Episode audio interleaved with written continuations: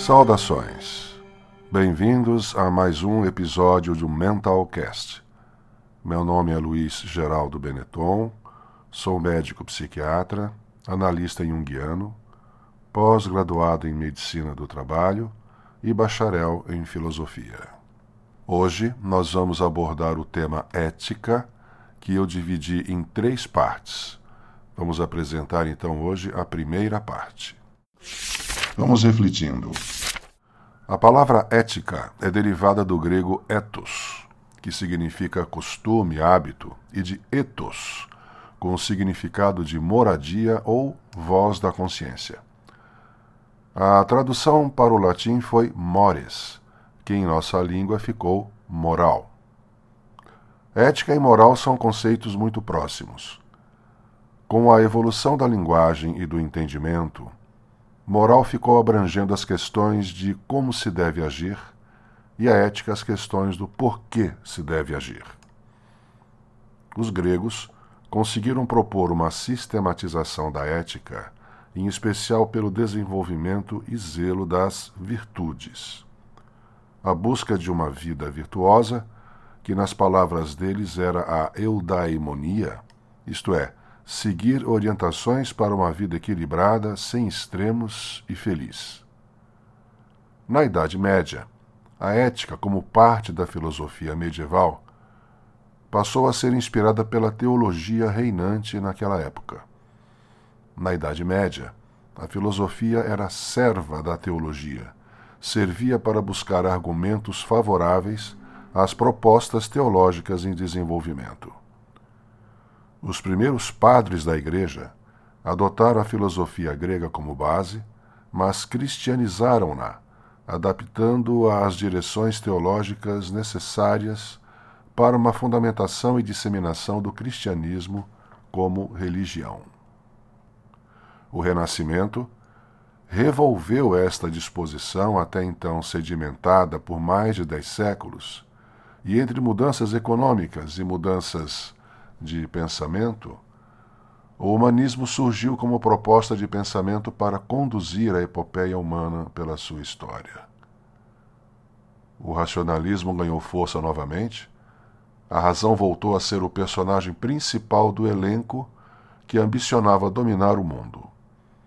Mundo este em desdobramentos impensáveis até então, tais como novas descobertas de terras, a imprensa, a cisma da Igreja Católica, o fim gradual do feudalismo e o início da ciência. O mundo tinha mudado muito, e a ética passou a se embasar novamente na razão, como fora na Grécia Antiga. Maquiavel e Descartes contribuíram com essa mudança. O primeiro propondo a moral segundo o pragmatismo, e o segundo propondo uma moral provisória, uma moral de contexto. O Iluminismo teve em Kant seu principal destaque, que reforçou o conceito de ética pela razão e propôs máximas universais baseadas na regra de ouro, que provém de diversas fontes, inclusive do Antigo Testamento. Faça aos outros o que queres que te façam. Surge o conceito de ética como dever, desde que como exercício de liberdade. O que vemos hoje, principalmente após o fim da Segunda Guerra Mundial, é a ausência de uma moral densa que inspire a atos éticos a contento. Estamos na crise ética. O nome não é muito bom. Crise dá a ideia de um movimento de mudança, de duração definida e não muito longa. Crise da puberdade, crise do climatério são exemplos. A questão do esvaziamento de referências éticas sólidas que satisfaçam os arranjos caleidoscópicos da contemporaneidade já dura 70 anos. Mas a sociedade não era caleidoscópica.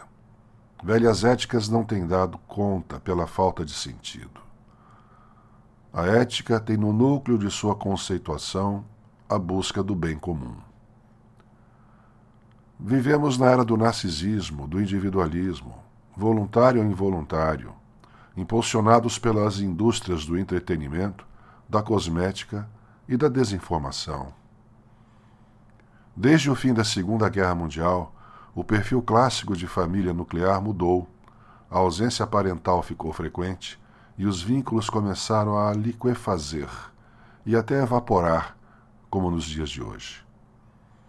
Mantendo a licença poética para a palavra crise, a ética de hoje precisa ser reformulada. Toda a carga de racionalidade empregada para elaborá-la, até então, não mais consegue segurar a onda de seu próprio desmantelamento. Precisamos repensar e reformular uma proposta ética para a vida em sociedade, em família e nas empresas. O papel estruturante de um valor coletivo faz a atmosfera moral para as ações individuais.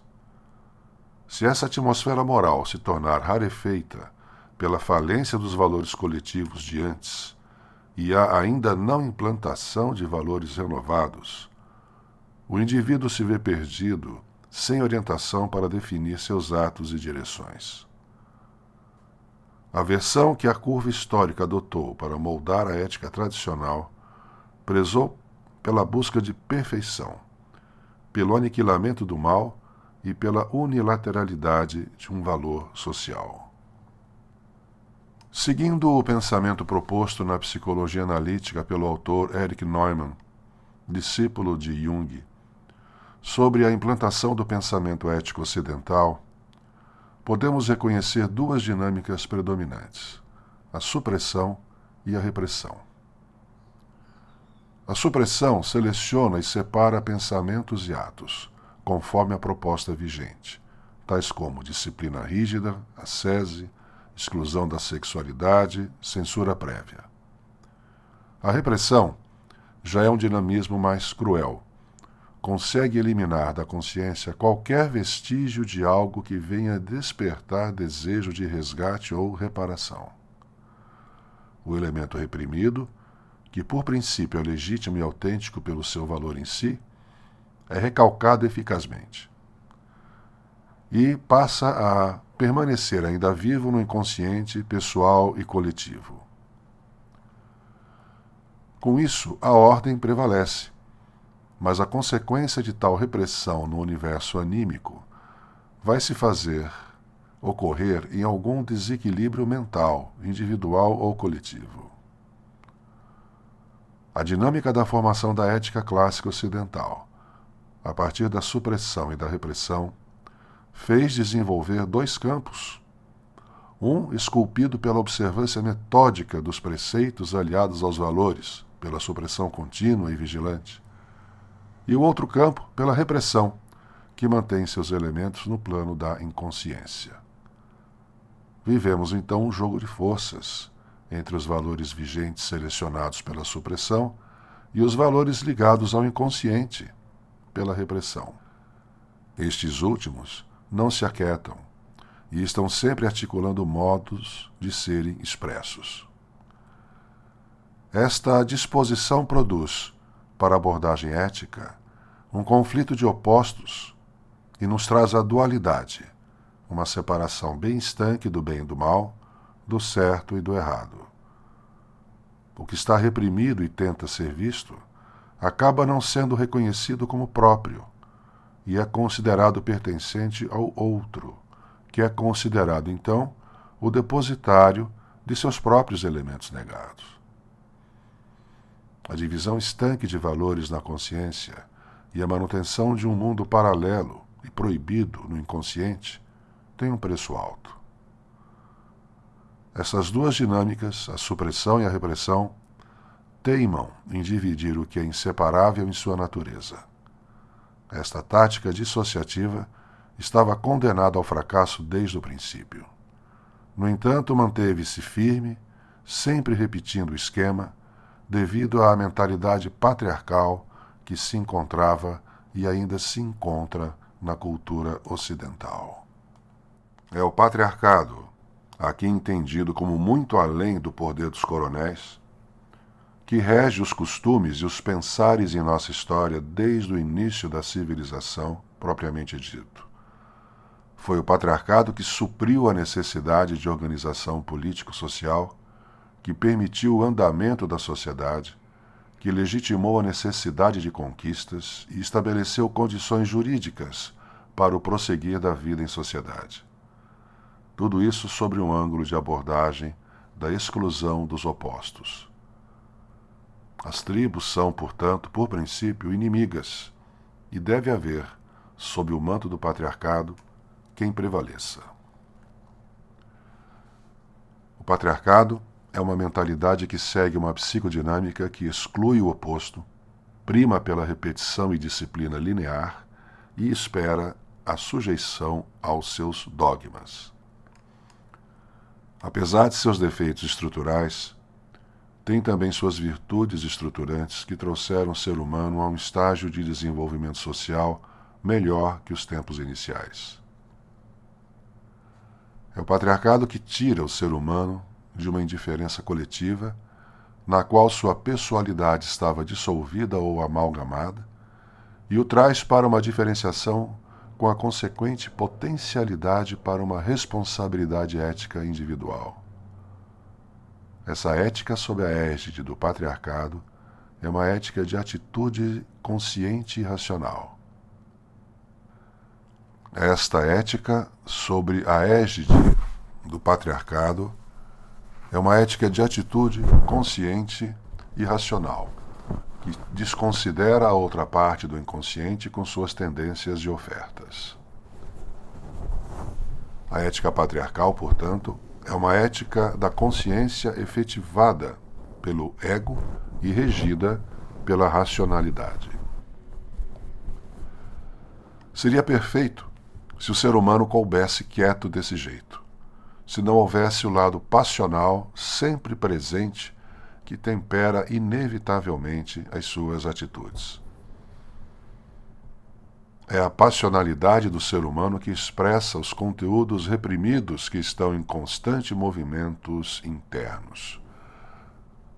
A consideração dos polos com igualdade de peso e valor a consideração dos polos com igualdade de peso e valor só se dá na mentalidade de alteridade, na psicodinâmica não comprometida com a exclusão dos opostos.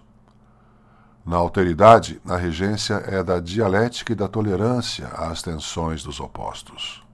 A crise do patriarcado começou com a frustração do projeto iluminista, que decretou ingenuamente a soberania da racionalidade do ser humano e sua libertação, também por decreto, das demais dimensões sempre presentes na vida. O maravilhamento da ciência que lhe surgia com ímpeto e o enfraquecimento da força de controle das igrejas trouxeram a ilusão de ótica que o ser humano conseguiria se bastar. O que nos orgulhava como espécie gloriosa, até mesmo antes do Iluminismo, começou a ruir em 1543 com a publicação do livro de Copérnico, que colocou o Sol como centro do universo e não mais o nosso planeta natal. Foi o primeiro golpe. O segundo golpe veio em 1859, com a publicação da Origem das Espécies de Darwin. Surgiu o desconforto da realidade do nosso parentesco ser algo próximo com outras espécies. Hoje, sabemos que o genoma de alguns vegetais é 50% semelhante ao nosso genoma. E que algumas espécies de macaco têm cerca de 97% ou mais de semelhança com o nosso genoma. Darwin apontou que o ser humano sentiu o segundo golpe em sua ilusão narcísica de ser o centro do universo. No início do século XX, Freud começou a lançar suas obras trazendo o conceito de inconsciente como elemento do psiquismo, abaixo e acima da racionalidade, até então intacta. Foi o terceiro golpe.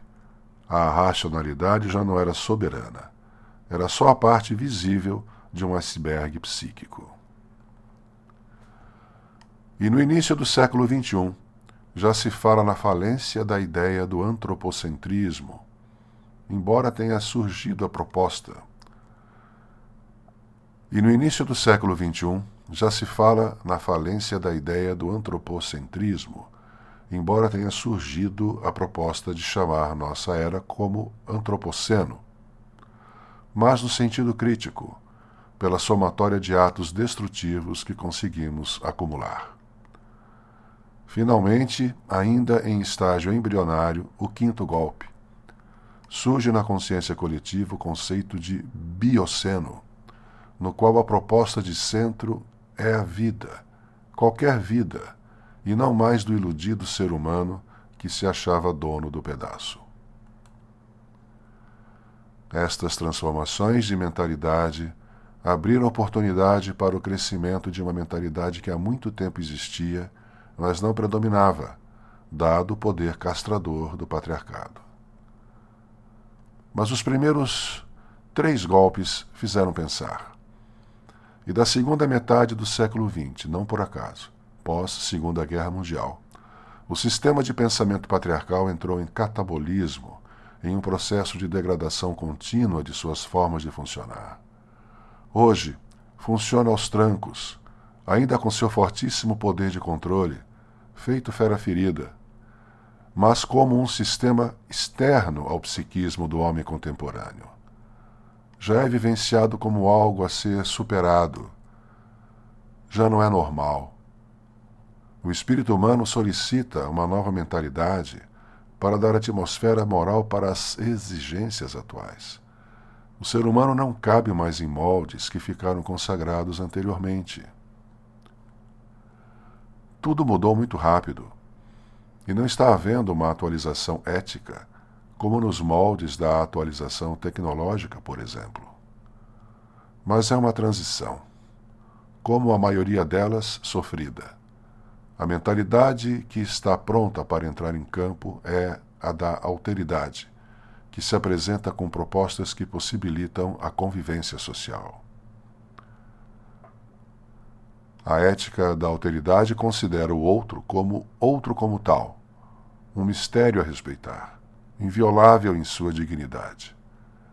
O que determina e mantém essa postura respeitosa e cautelosa é a consideração da absoluta interdependência entre nós, concomitantemente com a realidade assegurada das nossas singularidades. A proposta de alteridade desestabiliza o princípio patriarcal fixado. Sua implantação histórica é acidentada, mas já trouxe formidáveis frutos para a civilização, tanto na área ética como na área científica. Como disse, a dinâmica da alteridade inclui dialética, tolerância e integração dos opostos. É importante salientar que a visão da alteridade não anula os opostos em uma reunião mágica. A alteridade mantém a visão que as coisas podem estar separadas ou unidas, e não somente separadas, como no patriarcado, no qual você nem sabe que está sob uma mentalidade dissociadora. Na alteridade, você percebe a dissociação e vê a possibilidade de integração.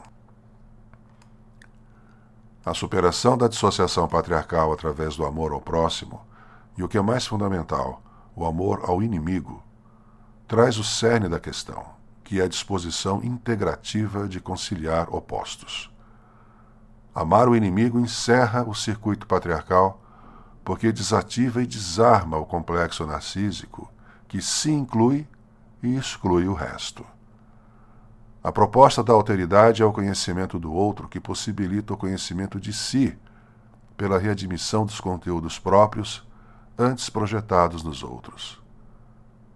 Amar o inimigo é amar a própria sombra. Com essa integração não há o que projetar para gerar ódio e separação.